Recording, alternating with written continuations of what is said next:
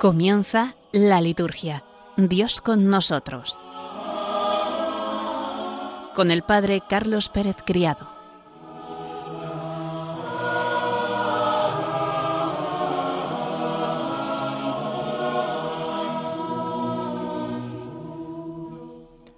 Queridos oyentes, bienvenidos un lunes más, un lunes veraniego, a nuestro programa, la liturgia Dios con nosotros. Vamos a introducirnos en las celebraciones de esta semana. Después comentaremos los números 27 a 31 de la carta apostólica Desiderio Desideravi sobre la formación litúrgica del pueblo de Dios. Dedicaremos un espacio a comentar el ritual de coronación de una imagen de Santa María Virgen. Después profundizaremos en uno de los autores del movimiento litúrgico para terminar con un texto de la liturgia hispano-mozárabe y ver las celebraciones de la próxima semana, entre las que destaca de manera eminente la fiesta de la Natividad de la Bienaventurada Virgen María. Vamos a ponernos en presencia de Dios para comenzar orando.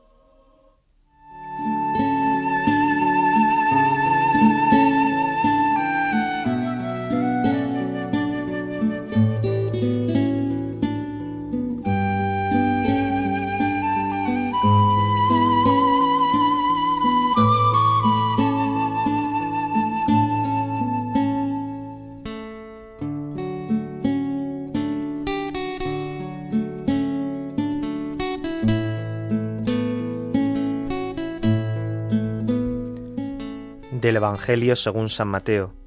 En aquel tiempo, al llegar a la región de Cesarea de Filipo, Jesús preguntó a sus discípulos, ¿Quién dice la gente que es el Hijo del Hombre? Ellos contestaron, unos que Juan el Bautista, otros que Elías, otros que Jeremías o uno de los profetas. Él les preguntó, ¿Y vosotros?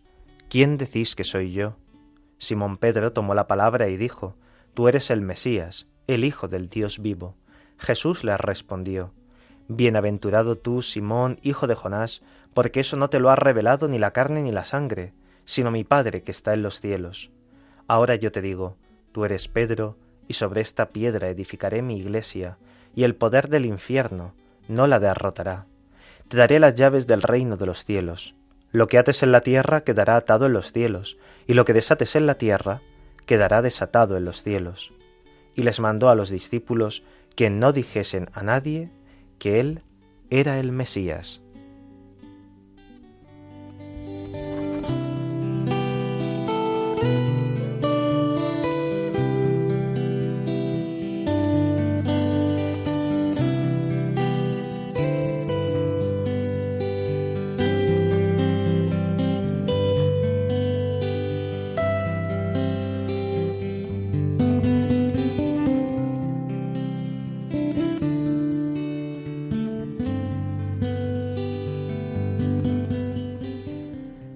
La profesión de fe de Pedro en la sinopsis es un momento culminante del ministerio de Jesús. Su diálogo con los apóstoles termina con la pregunta decisiva ¿Y vosotros? ¿Quién decís que soy yo? Esta es la opinión que realmente interesa al Señor. Pedro confiesa su fe en el Mesías, el ungido por el Espíritu Santo, en el Hijo del Dios vivo. Su Maestro no puede ser sino el Hijo de Dios. La profecía que había sido interrumpida en Israel rebrota en él. Comprendía, en cierto modo, la función profética, Juan Bautista, Elías, Jeremías o uno de los profetas, y es el paso del Antiguo al Nuevo Testamento a modo de culminación. Por otro lado, Simón Pedro no hace otra cosa que hacerse eco de la voz de Dios en el Jordán, Este es mi Hijo amado. El Padre está al inicio y al fin de la fe de los doce. Nótese que Jesús formula la pregunta en plural y la respuesta es sólo de Simón Pedro, que se convierte, como le llaman las iglesias orientales, en el corifeo de los apóstoles, en el portavoz de todos, en el guía que va por delante. Jesús le gratifica con la bienaventuranza de la fe. Lo hace con una palabra solemne, ahora yo te digo.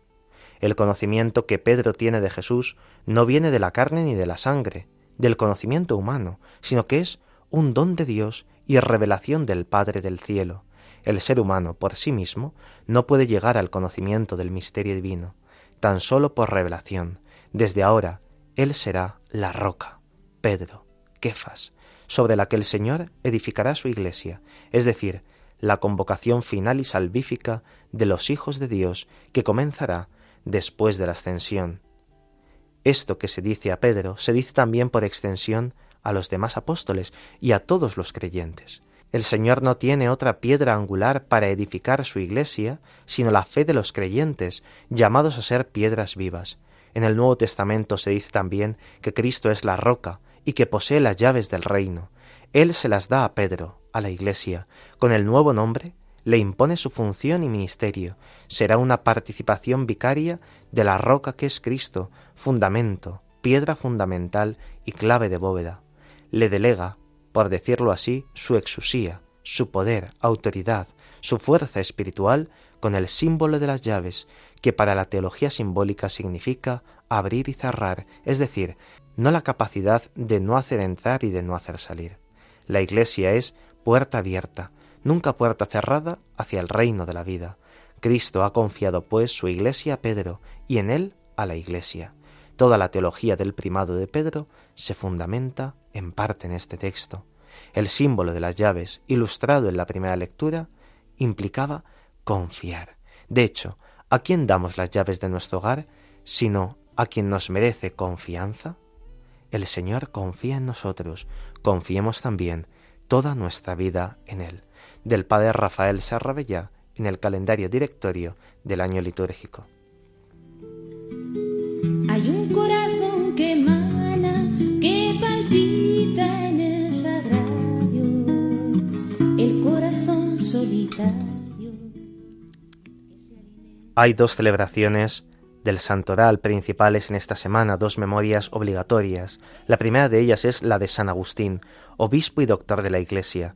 Ayer hubiésemos celebrado, si no fuera por la concurrencia con el domingo, a su madre, a Santa Mónica, hoy al hijo. Después de su conversión y bautismo, mientras enseñaba retórica en Milán, Agustín decidió volver a su patria con deseo de servir mejor a la Iglesia. Allí fue ordenado presbítero en el año 391 para ayudar al anciano obispo de Hipona, a quien sucedería en la sede episcopal poco tiempo después. Su actividad como obispo estuvo en gran parte dirigida a defender la fe contra varias herejías, como el maniqueísmo, el donatismo, el pelagianismo o el arrianismo. San Agustín tiene una personalidad compleja y profunda, casi inalcanzable.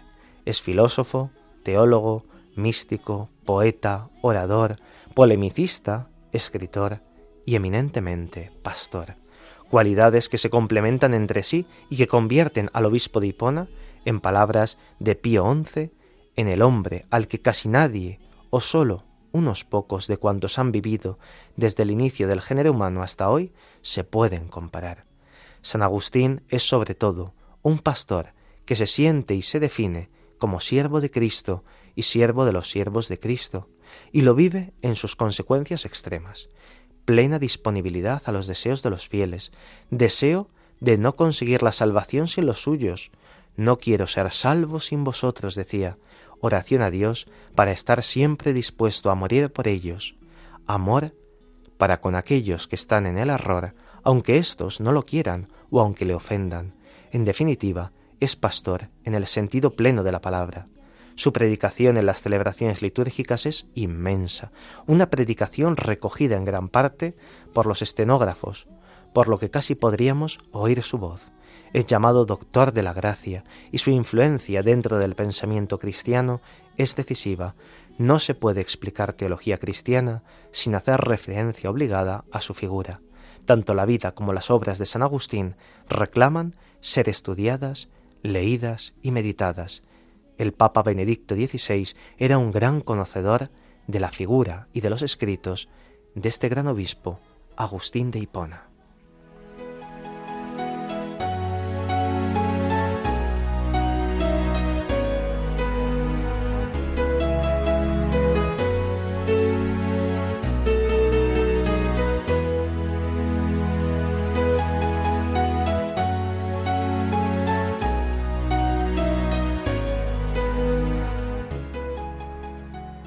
Mañana martes celebraremos la memoria obligatoria del martirio de San Juan Bautista. Los fieles de las iglesias orientales consagran con un ayuno riguroso el día de la decapitación del Bautista, ya que por un convite mundano él fue ejecutado.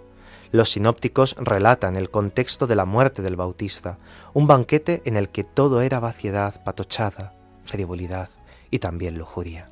Allí todo sonaba a hueco. Para este tipo de gente, las personas que viven en la verdad molestan, se los quitan de en medio, no les interesan, ya que denuncian sus tinieblas. Todo ello contrasta con la verdad y la justicia que vivió y predicó San Juan Bautista. Él siguió a la luz, incluso en la oscuridad de la mazmorra, donde terminó su vida. Como dice San Beda el Venerable, en la segunda lectura del oficio que escucharemos, fue encerrado en la oscuridad de un calabozo aquel que vino a dar testimonio de la luz y a quien Cristo, la luz en persona, dio el título de lámpara que arde y brilla. Predicó al Mesías, pero no vio la gloria del Mesías. Herodes se quedó con su cadáver, con nada. Pero Juan el Bautista quedó con la verdad. El prefacio de esta fiesta es bellísimo, lo escuchábamos también el día de su natividad y dice así. En verdad es justo y necesario, es nuestro deber y salvación darte gracias, siempre y en todo lugar, Señor Padre Santo, Dios Todopoderoso y Eterno, por Cristo Señor nuestro. En San Juan, su precursor, a quien consagraste como el mayor entre los nacidos de mujer, proclamamos tu grandeza, porque su nacimiento fue motivo de gran alegría, y antes de nacer saltó de gozo por la llegada de la salvación humana, sólo él entre los profetas mostró al Cordero de la Redención. Él bautizó al mismo autor del bautismo para santificar el agua y mereció darle el supremo testimonio, derramando su sangre. Por eso con las virtudes del cielo te aclamamos continuamente en la tierra, alabándote sin cesar. En la oración colecta del martirio escucharemos lo siguiente. Oh Dios, tú has querido que San Juan Bautista fuese el precursor de tu Hijo en su nacimiento y en su muerte. Concédenos que así como Él murió mártir de la verdad y de la justicia, luchemos nosotros valerosamente por la confesión de tu verdad.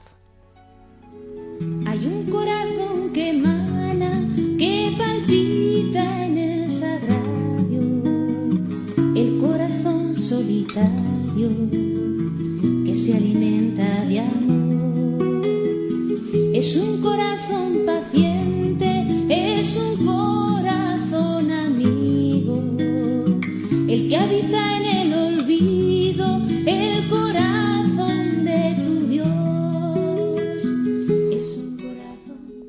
El próximo día 1 de septiembre celebraremos la Jornada Mundial de Oración por el Cuidado de la Creación. El Papa Francisco, en una carta del 6 de agosto del año 2015, que iba dirigida al Pontificio Consejo Justicia y Paz y al Pontificio Consejo para la Promoción de la Unidad de los Cristianos, instituyó que cada 1 de septiembre se celebrara en la Iglesia Católica la Jornada Mundial de Oración por el Cuidado de la Creación.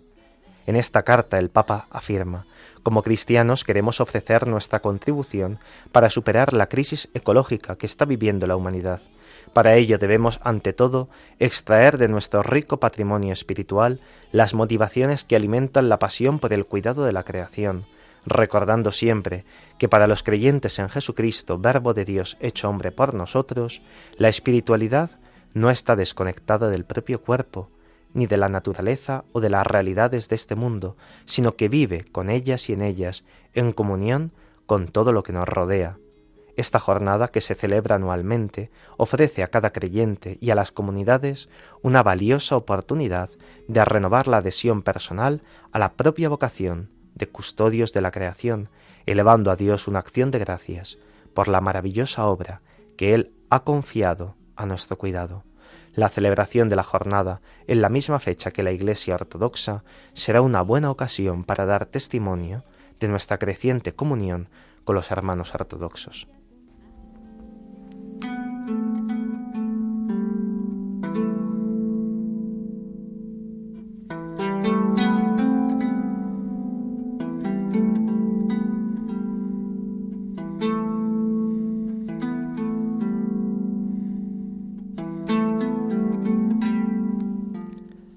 Proseguimos un nuevo bloque, la necesidad de una seria y vital formación litúrgica de esta carta del Papa Francisco Desiderio de Sirabi.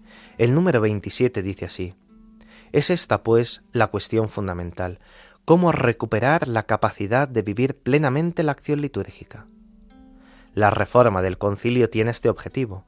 El reto es muy exigente, porque el hombre moderno, no en todas las culturas del mismo modo, ha perdido la capacidad de confrontarse con la acción simbólica, que es una característica esencial del acto litúrgico.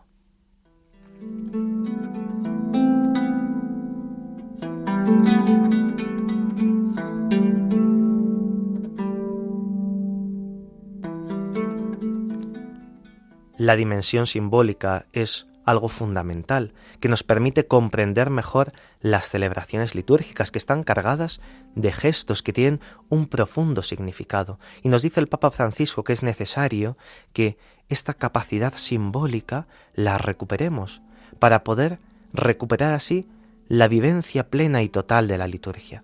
Y afirma que el Concilio Vaticano II, y tiene razón, tiene este objetivo, que recuperemos esa capacidad de vivir en profundidad la liturgia. Si se hace una renovación de la liturgia en el Concilio Vaticano II, una renovación de los libros, es para que podamos profundizar más y mejor en ellos. Si celebramos en lengua vernácula, es para que podamos escuchar comprender y retener lo que se está orando.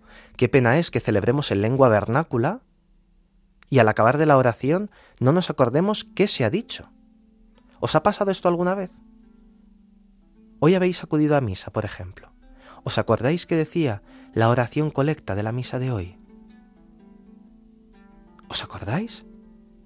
¿Qué decía el prefacio? ¿Qué hemos cantado en el Salmo?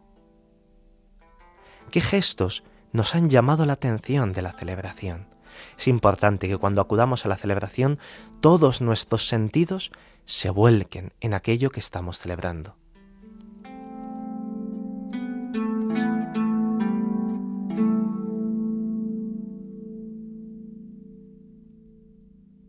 Incipit lamentatio profete. El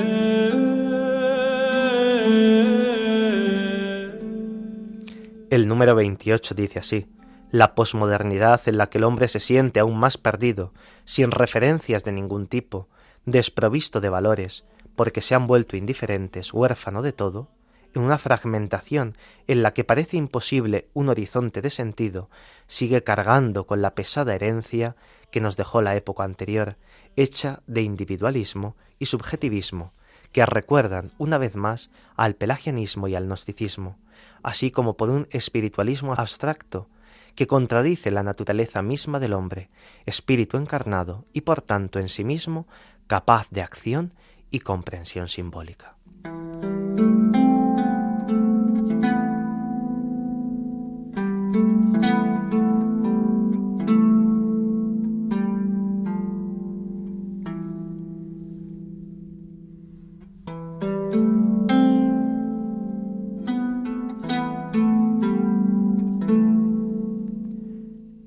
Papa recuerda los grandes males que pueden acechar a la vida cristiana, el pelagianismo y el gnosticismo, que en unos números anteriores ya había desarrollado con detenimiento. Él afirma que estamos en la época de la posmodernidad y que cargamos con la pesada herencia de la época anterior, una época de individualismo, de subjetivismo, que tenemos que hacer por superar que estos valores no nos dejen indiferentes, que podamos introducirnos en los auténticos valores del Evangelio, para que descubramos así la profundidad del misterio de Cristo. Él afirma que el hombre actual es un hombre capaz de acción y de comprensión simbólica, pero hace falta que nosotros pongamos nuestra parte, nuestro granito de arena para poder desarrollarlos.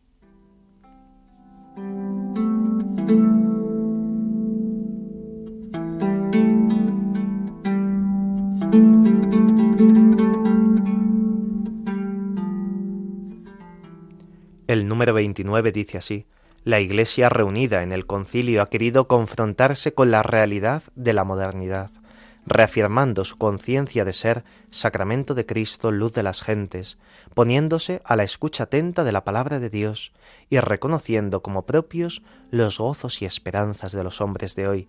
Las grandes constituciones conciliares son inseparables y no es casualidad que esta única gran reflexión del concilio ecuménico, la más alta expresión de la sinodalidad de la Iglesia, de cuya riqueza estoy llamado a ser con todos vosotros custodio, haya participado de la liturgia.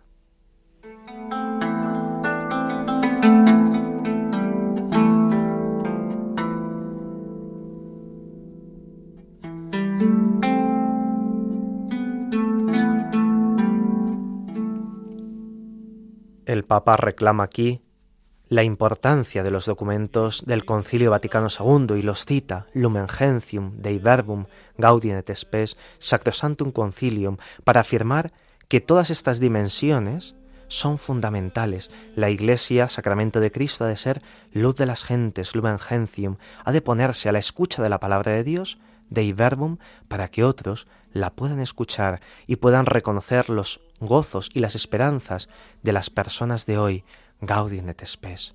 Estos cuatro documentos conciliares son fundamentales y no están pasados de moda. Ciertamente algunas cosas de la Gaudium et Spes pueden no estar tan en consonancia con nuestro año 2023, pero en el fondo todos tienen elementos valiosísimos para que nosotros podamos seguir profundizando en nuestra dimensión de cristianos para la sociedad actual.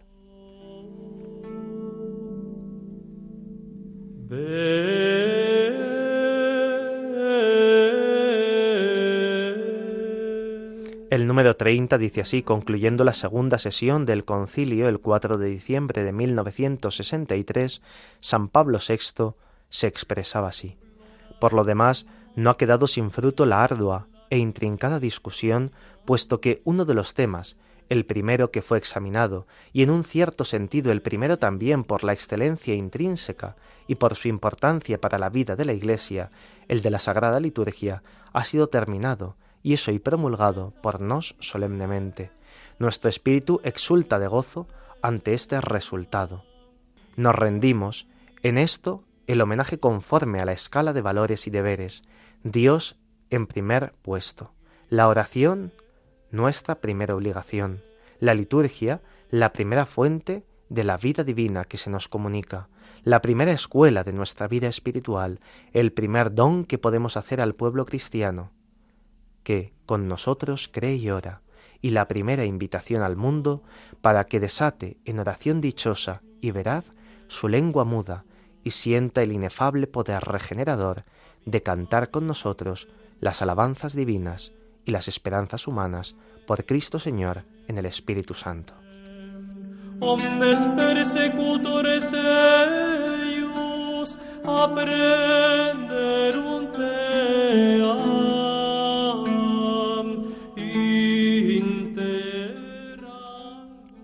El próximo 4 de diciembre del año 2023, de este año, se cumplirán 60 años 60 aniversario de la promulgación de este primer documento conciliar Sacrosantum Concilium, y es bueno que a nivel de parroquias, de diócesis, de asociaciones litúrgicas, se promuevan encuentros que nos ayuden a profundizar en esta constitución, la Sacrosantum Concilium, sobre la liturgia de la Iglesia, que podamos profundizar como en un año jubilar por los 60 años de cuáles son los frutos, cuáles son los retos y cuáles son las propuestas a futuro para poder seguir viviendo más intensamente de la liturgia de la Iglesia. Pablo VI dice que este documento tenía que ser el primero en promulgarse, que Dios tiene que tener el primer lugar, la oración debe ser nuestra primera obligación y la liturgia la primera fuente de vida cristiana. Que esto sea así.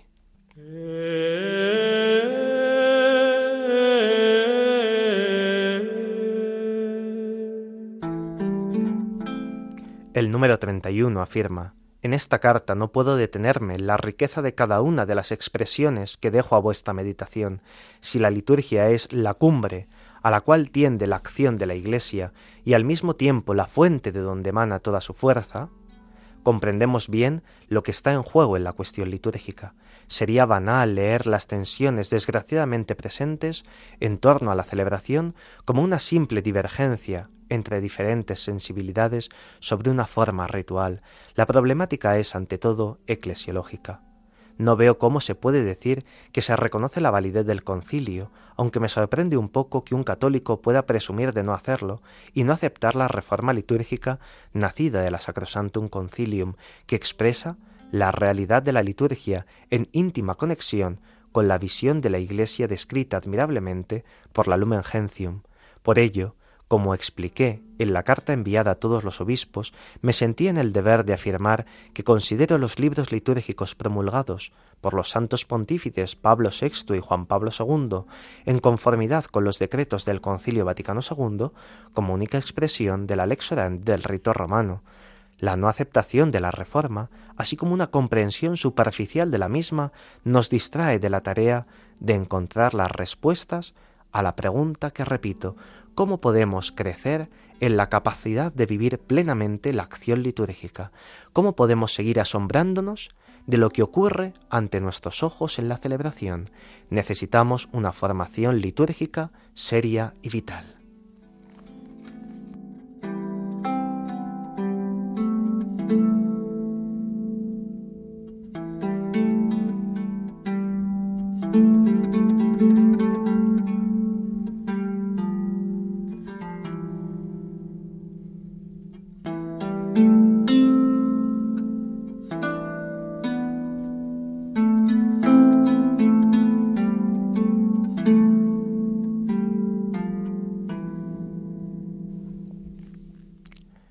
Hay unas preguntas decisivas en este número del Papa.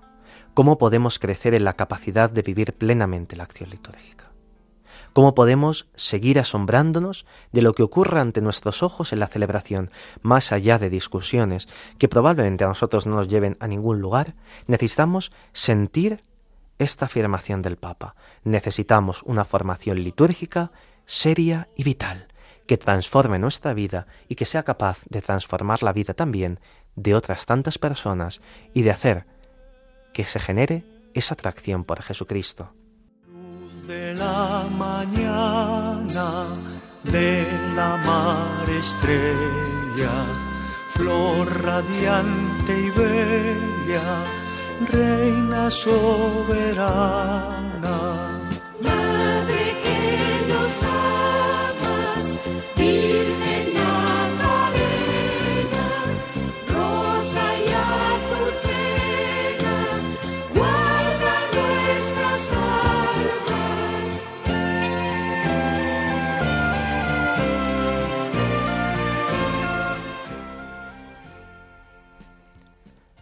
Hace ya unos programas terminamos los prenotandos, las observaciones generales del misal de misas de la Bienaventurada Virgen María, y hoy queremos comenzar este apartado también dedicado a la Madre de Dios, haciendo el comentario de los prenotandas, de las normas, del ritual de la coronación de una imagen de Santa María Virgen, un ritual probablemente poco conocido, pues es empleado en ocasiones muy puntuales en la vida de la Iglesia. Vamos a comenzar la lectura y profundizar en algunos de sus números antes de hacer esta pausa a mitad de nuestro programa.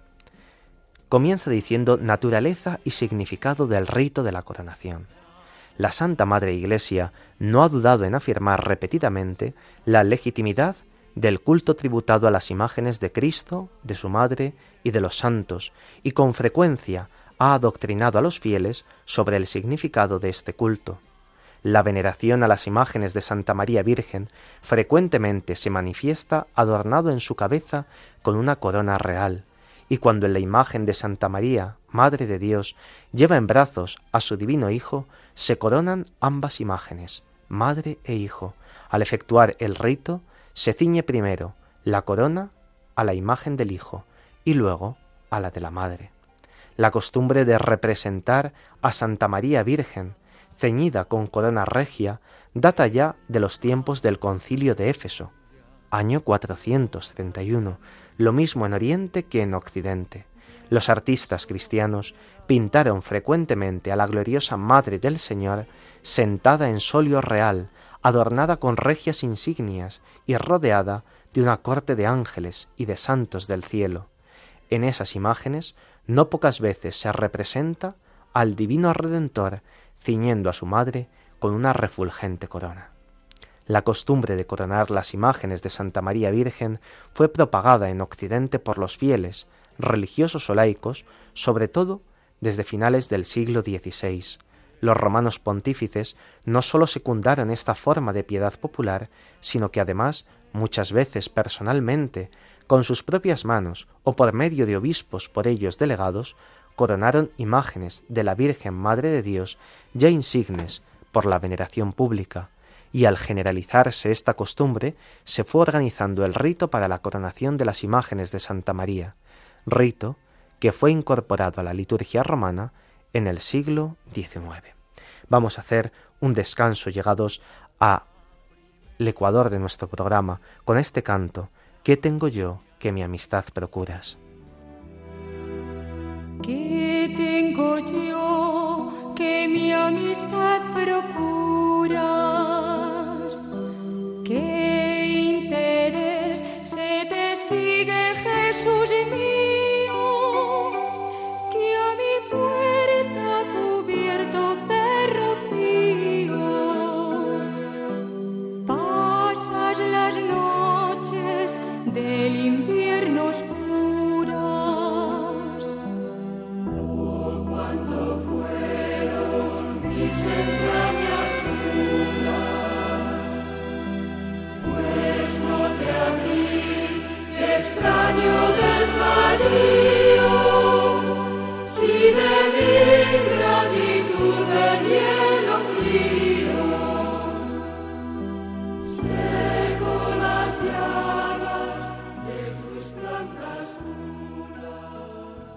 Buenas tardes, estamos en nuestro programa de Radio María, la liturgia Dios con nosotros. Les acompaña el Padre Carlos Pérez Criado en el micrófono y en el control Javi Esquina. Hemos escuchado ¿Qué tengo yo que mi amistad procuras? Que nuestras entrañas nunca sean frías para que podamos recibir así a Cristo Jesús, que quiere ser nuestro Señor y nuestro Salvador. Estábamos comentando hace unos minutos estas normas, estas prenotandas del ritual de la coronación de una imagen de Santa María Virgen. Vamos a proseguir con ellas. El número 5 dice así, con este rito reafirma la Iglesia que Santa María Virgen con razón es tenida e invocada como reina, ya que María es madre del Hijo de Dios y Rey mesiánico. María, en efecto, es madre de Cristo, el Verbo encarnado, por medio del cual fueron creadas todas las cosas, celestes y terrestres, visibles e invisibles, tronos, dominaciones, principados, potestades, madre del Hijo de David, acerca del cual dijo el ángel con palabras proféticas, será grande, se llamará Hijo del Altísimo, el Señor Dios le dará el trono de David su padre, reinará sobre la casa de Jacob para siempre, y su reino no tendrá fin. De ahí que Isabel, llena del Espíritu Santo, saludó a la Santísima Virgen, que llevaba a Cristo en su seno como Madre del Señor. Es colaboradora augusta del Redentor, pues la Santísima Virgen, como nueva Eva, por eterno designio de Dios, tuvo una relevante participación en la obra salvadora con la que Cristo Jesús, nuevo Adán, nos redimió y nos quiso para sí, no con oro y plata efímeros, sino a precio de su sangre, e hizo de nosotros un reino para nuestro Dios. Ella es perfecta discípula de Cristo, la Virgen de Nazaret, dando su asentimiento al plan divino, avanzando en su peregrinación de fe, escuchando y guardando la palabra de Dios, manteniéndose fielmente unida a su Hijo hasta la cruz, perseverando en la oración con la Iglesia, intensificando su amor a Dios, se hizo digna, de modo eminente, de la corona merecida, la corona de la vida, la corona de la gloria prometida a los fieles discípulos de Cristo, y por ello, terminado el decurso de su vida terrena, fue asunta en cuerpo y alma a la gloria celestial y fue ensalzada por el Señor como reina del universo, con el fin de que se asemejase de forma más plena a su Hijo, Señor de señores y vencedor del pecado y de la muerte. Es miembro supreeminente de la Iglesia, esclava del Señor, que fue coronamiento del antiguo Israel y aurora santa del nuevo pueblo de Dios. María es la parte mayor, la parte mejor, la parte principal y más selecta de la Iglesia, bendita entre las mujeres, por el singular misterio a ella encomendado, para con Cristo y con todos los miembros de su cuerpo místico, como también por la riqueza de virtudes y la plenitud de gracia. María sobresale entre la raza elegida, el sacerdocio real, la nación consagrada que es la Iglesia, y por ello, con toda justicia, es invocada como Señora de los hombres y de los ángeles, y como Reina de todos los santos. Y la gloria de la Santísima Virgen, hija de Adán y hermana de los hombres, no sólo honra al pueblo de Dios, sino que ennoblece a todo el género humano. Al obispo de la diócesis, juntamente con la comunidad local, corresponde juzgar sobre la oportunidad de coronar una imagen de la Santísima Virgen María, pero téngase en cuenta que solamente es oportuno coronar aquellas imágenes que por la gran devoción de los fieles gocen de cierta popularidad, de tal modo que el lugar donde se veneran haya llegado a ser la sede y como el centro de un genuino culto litúrgico y de activo apostolado cristiano. Con el tiempo conveniente antes de la celebración del rito, se ha de instruir a los fieles sobre su significado y sobre su carácter exclusivamente religioso, para que puedan participar con fruto en la celebración y sepan atenderla debidamente. La diadema o corona que se ponga a una imagen ha de estar confeccionada de materia apta para manifestar la singularidad de la dignidad de la Santísima Virgen, sin embargo evítese la exagerada magnificencia y fastuosidad, así como el deslumbramiento y derroche de piedras preciosas, que desdigan de la sobriedad del culto cristiano o puedan ser algo ofensivo a los fieles por su bajo nivel de vida. Es conveniente que el rito sea oficiado por el obispo diocesano.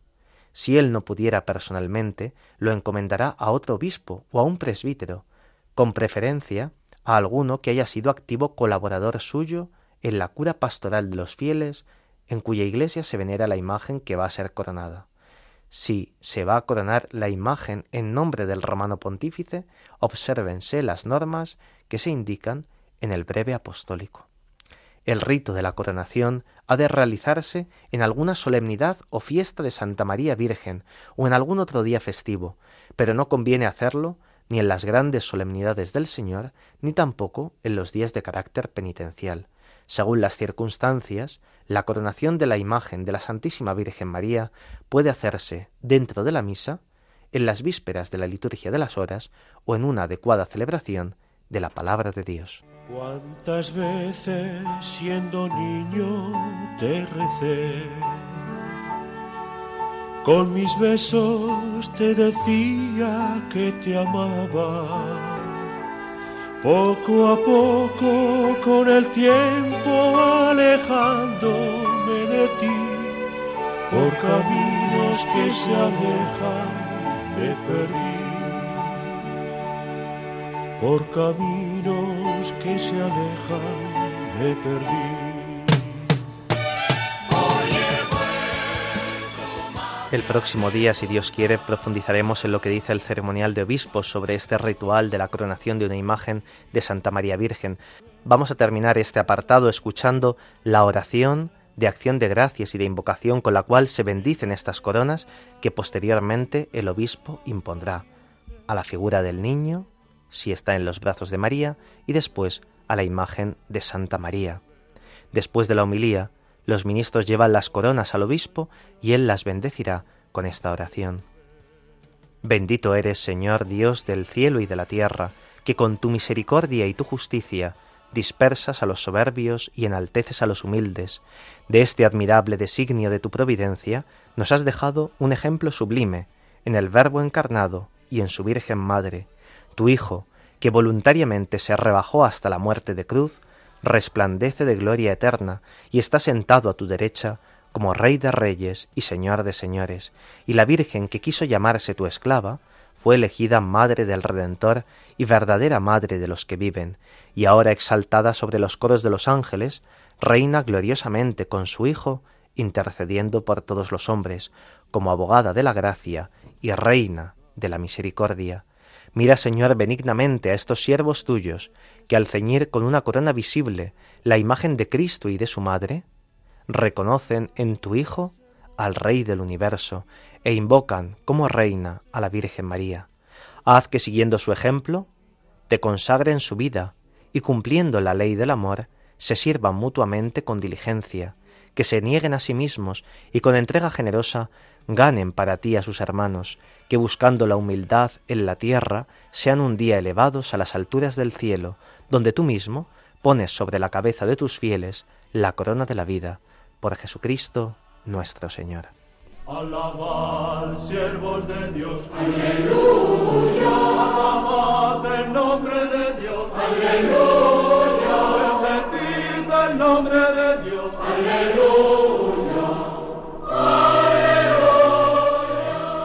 Este es el tercer programa en el que vamos a profundizar sobre esta figura de don Bernard Capel, maestro de la teología de la misa. Nos habíamos quedado en mitad de ese apartado en el que él desarrolla la acción de Cristo. Don Capel también considera la misa como acción de la Iglesia, acción de la Iglesia ordenada jerárquicamente, y dirá así, pero la misa es también la oblación santa de la Iglesia, y de la manera más evidente es, a saber, por la ofrenda que hace la Iglesia ya desde el principio del pan y del vino. Es ella quien la ofrece, ella la lleva al altar, ella la eleva sobre la patena y en el cáliz, ella la bendice, ella la presenta a Dios, oferimus, te ofrecemos. No hay palabra que con más frecuencia y con más insistencia repitan sus labios. La Iglesia ofrece el pan y el vino, y continúa ofreciéndolos una vez consagrados, aun después de la consagración. Aparentemente nada se ha calibrado. Decíase antes, oferimus, te ofrecemos, y se dice también después.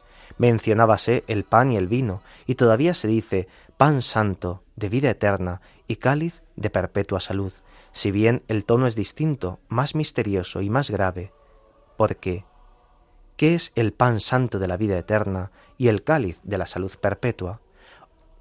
Una transubstanciación se ha verificado. La sustancia del cuerpo de Cristo ha ocupado el lugar de la sustancia del pan, la sustancia de la sangre de Cristo ha ocupado el lugar de la sustancia del vino. Desde este momento es Jesucristo a quien la Iglesia toma y ofrece con sus manos temblorosas, pero con los mismos gestos, bajo las mismas apariencias, en el mismo espíritu.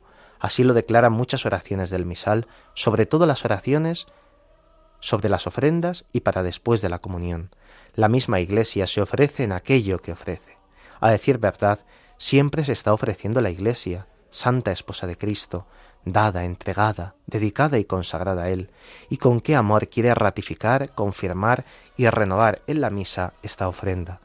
A veces se ha entendido mal el valor del oficio que desempeña la Iglesia en el sacrificio de la misa. La oblación sacrificial no necesita, se ha dicho, el concurso de la Iglesia para realizarse. Jesucristo basta para todo. Lo que nosotros añadimos muy expresivo como adhesión no es esencial. Al hablar así, se olvida que aun en el Calvario la Iglesia y la humanidad entera ofrecían por medio de Jesucristo y en Jesucristo. Esta inclusión virtual confería a la muerte de Jesús uno de los elementos de su valor satisfactorio. Todos los ritos y oraciones de la misa dan testimonio de ello, en un sentido muy verdadero, juntándola ella a la de Cristo, siéndole coofrecida como está convivificada y con resucitada, y como también reinará con él. ¿Se la debe nombrar, por tanto, víctima con Cristo? Bien cabe hacerlo, pero solamente en el sentido moral derivado que se ha dado, por analogía, a esta palabra específica del lenguaje sacrificial. De este modo se evoca la fidelidad al amor y al deber, aunque cueste, aunque haya que padecer y sufrir. Nuestra Madre es así. Con ello realiza el tener los mismos sentimientos de Cristo Jesús, según San Pablo. Mas si la palabra víctima se entiende en el sentido propio y preciso que tiene en un sacrificio expiatorio, donde designa a quien se entrega totalmente en expiación para reconciliar al hombre con Dios y obtener su perdón, en ese sentido no hay, no puede haber más que una víctima, a la que ninguna otra se junta por ningún título, Sólo la sangre de Cristo fue derramada por nosotros y su valor es suficiente hasta la sobreabundancia. Nada de lo que juntare puede participar en su función. No hay más que una víctima inmolada por la humanidad, Jesucristo, el Cordero sin mancha, que quita los pecados del mundo. La Iglesia, por tanto, no es víctima con él. A su ofrenda cruenta, Jesucristo, dígnase, no obstante, unir la ofrenda de su Iglesia. A sus méritos asocia los de ella, pero sin que jamás estas realidades, infinitamente distintas, puedan ser confundidas ni aun comparadas. Aplicado a Jesucristo el término víctima es único, situándolo en la más dramática soledad como en la tarde en que expiró en la cruz. Es, una vez más, y bajo otra forma, la primicia incomunicable de Cristo en el misterio de este sacrificio. Nosotros estamos ante Él en la misa, como hubiéramos estado en el Gólgota el día del Viernes Santo. Don Capel precisa muy finamente, Él continúa con gran amplitud, nosotros es necesario que sinteticemos. Por eso vamos a pasar al siguiente punto sobre la consagración, ya que para don Capel la consagración es el centro de la misa, el corazón del misterio, lo más profundo y también lo más descubierto que se puede dar. Él explica admirablemente el silencio o la voz baja que entonces empleaba el celebrante en la plegaria eucarística. También lo hizo don Cassel. Y lo expresaba magníficamente la rúbrica de los órdenes romani del medievo. Oigamos las palabras de don Capel. La consagración de la misa no es solamente una oración que sale del fondo de nosotros mismos, sino también una acción santa, llena de la virtud de Dios. Lleva doble carácter, revístese doble dignidad, opus operatum y opus operantis. Estudiemos la función de estos dos valores, el que viene de nosotros y el que viene de la oblación misma. Primer valor, el que viene de nosotros. En un sacrificio hay oferentes. El acto vale parcialmente lo que valen quienes lo ofrecen. Ahora bien, la misa es llamada oblación de la Santa Iglesia, siendo la Iglesia como es la oferente, de lo cual dimana doble consecuencia. Primeramente, de incomparable excelencia, proviniendo en suma de que Jesucristo mismo forma parte de ella, ya que es su cabeza. No obra él aparte, es oferente con y en la Iglesia, a la cual purificó para hacerla santa y perfecta oferente. Mas también se sigue otra consecuencia de lamentable deficiencia, por el hecho mismo de ser nosotros pecadores, cada uno de nosotros los que ofrecemos, pero cabalmente hay una cosa maravillosa, que todo lo repara como tal, esposa amante y muy santo cuerpo de Cristo. Cada uno de nosotros estamos en ella.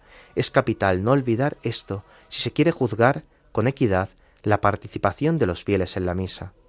Corrientemente, y como la cosa más fácil, suele trazarse un cuadro pesimista de la asamblea de los fieles, reunidos el domingo para participar en el santo sacrificio. Los niños se enredan, los jóvenes hablan, los hombres esperan que el acto termine, las mujeres miran los vestidos, y todo el mundo se aburre. ¿Y qué decir del interior de los corazones? Sí, el interior de los corazones. Echemos sobre este cuadro secreto la mirada clarividente de la justicia y de la bondad. Entre estos fieles reunidos Cuantos viven en la ignorancia jamás han sido instruidos o han olvidado lo que aprendieron o son poco inteligentes. Cuántas veces sucede también que las enfermedades corporales añaden su pesada carga e impiden la adhesión del alma y preocupaciones de toda clase nos persiguen hasta el santuario, miserias, alegrías, distracciones, cuántas causas de impotencia. Es ciertamente un poco pesimista el panorama que don Capel presentaba en su tiempo, pero los nuestros han cambiado. No hace mucho que, estando en alguna reunión, se escuchan también cosas pesimistas. Pongamos cada uno nuestro cachito de arena, nuestro granito de arena, para que todo esto no ocurra, para que podamos profundizar cada vez más en el misterio santo que celebramos.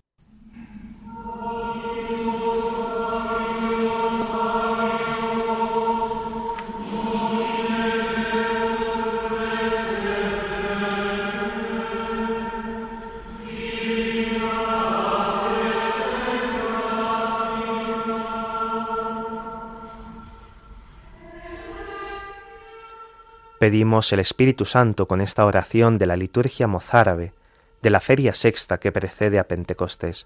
Dice así la oración alia. Ven a nosotros, Santo Espíritu, y derrámate en nuestros corazones. Enciende en ellos el fuego de tu amor, con el que sean quitadas las manchas de nuestro pecado. Sea la verdad en los labios, la confesión en el corazón, la gracia en los sacrificios, la verdadera humildad en los ayunos, para que mirándonos, tú que eres fuego consumidor, se elimine ante todo la herrumbre de nuestros vicios y así finalmente, llegando tú, se nos conceda la plenitud de la gracia.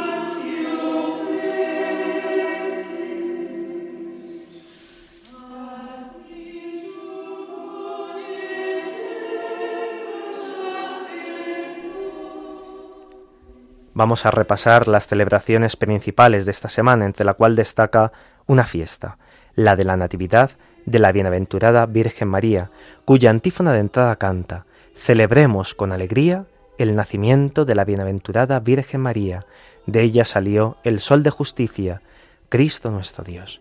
La liturgia contempla en este nacimiento las primicias de nuestra redención. Es una fiesta ecuménica. Los toparios bizantinos cantan gozosamente.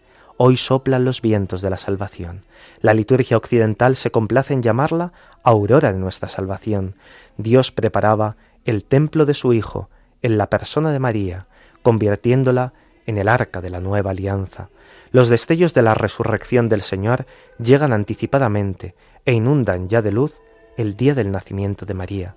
Es proclamado el gran evangelio de las generaciones del Mesías, Jesús el Señor, el Hijo de Abraham, e hijo de David según la carne, por el pueblo de la fe, pero es hijo único de Dios según su divinidad, engendrado por gracia del Espíritu Santo en el seno de María. San Juan Damasceno predicó, el día de la Natividad de la Virgen es una fiesta de alegría universal, porque a través de ella se renovó todo el género humano, y la aflicción de la madre Eva se convirtió en alegría.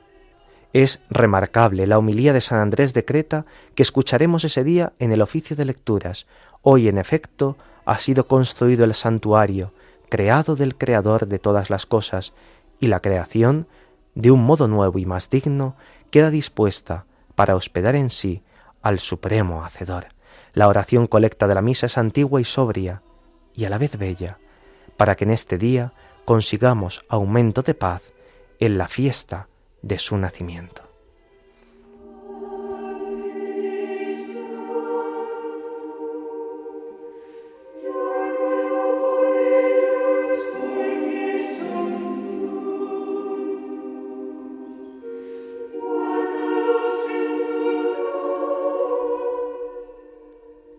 El 9 de septiembre tendremos la posibilidad de celebrar la memoria libre de San Pedro Claver, presbítero, de la Orden de la Compañía de Jesús, que en Nueva Cartagena, ciudad de Colombia, durante más de cuarenta años consumió su vida con admirable abnegación y eximia caridad para con los esclavos negros y bautizó con su propia mano a casi trescientos mil de ellos. Falleció en el año 1654. En el día de hoy encomendamos especialmente a las misioneras de San Pedro Claver, que ese día celebrarán el santo de su titular.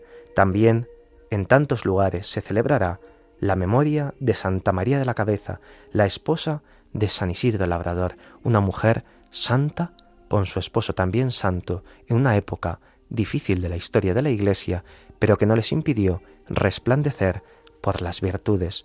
Acabamos el programa encomendándonos a la bienaventurada Virgen María con este precioso canto, Madre del Redentor, Madre de todos los hombres.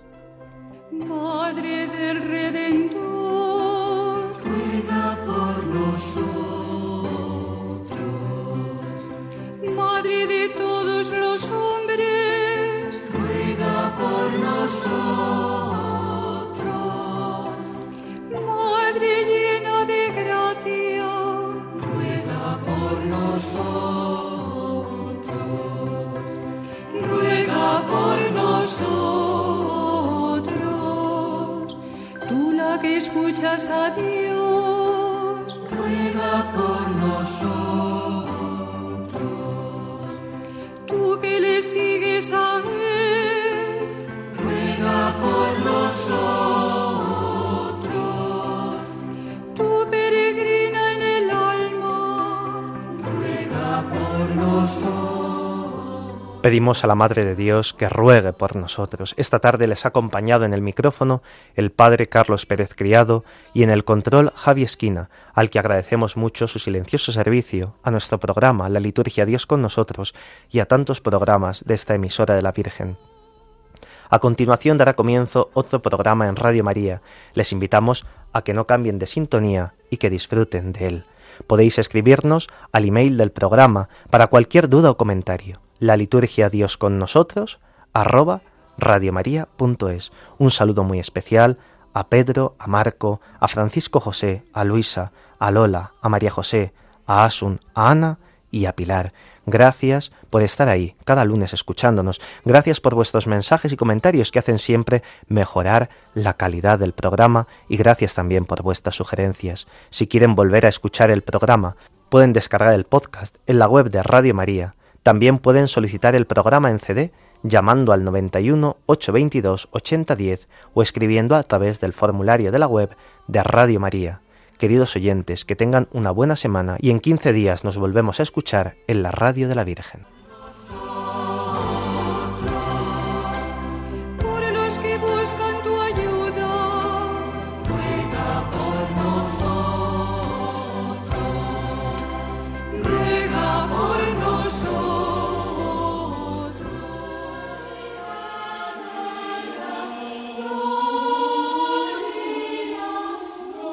Así concluye la liturgia. Dios con nosotros, con el Padre Carlos Pérez Criado.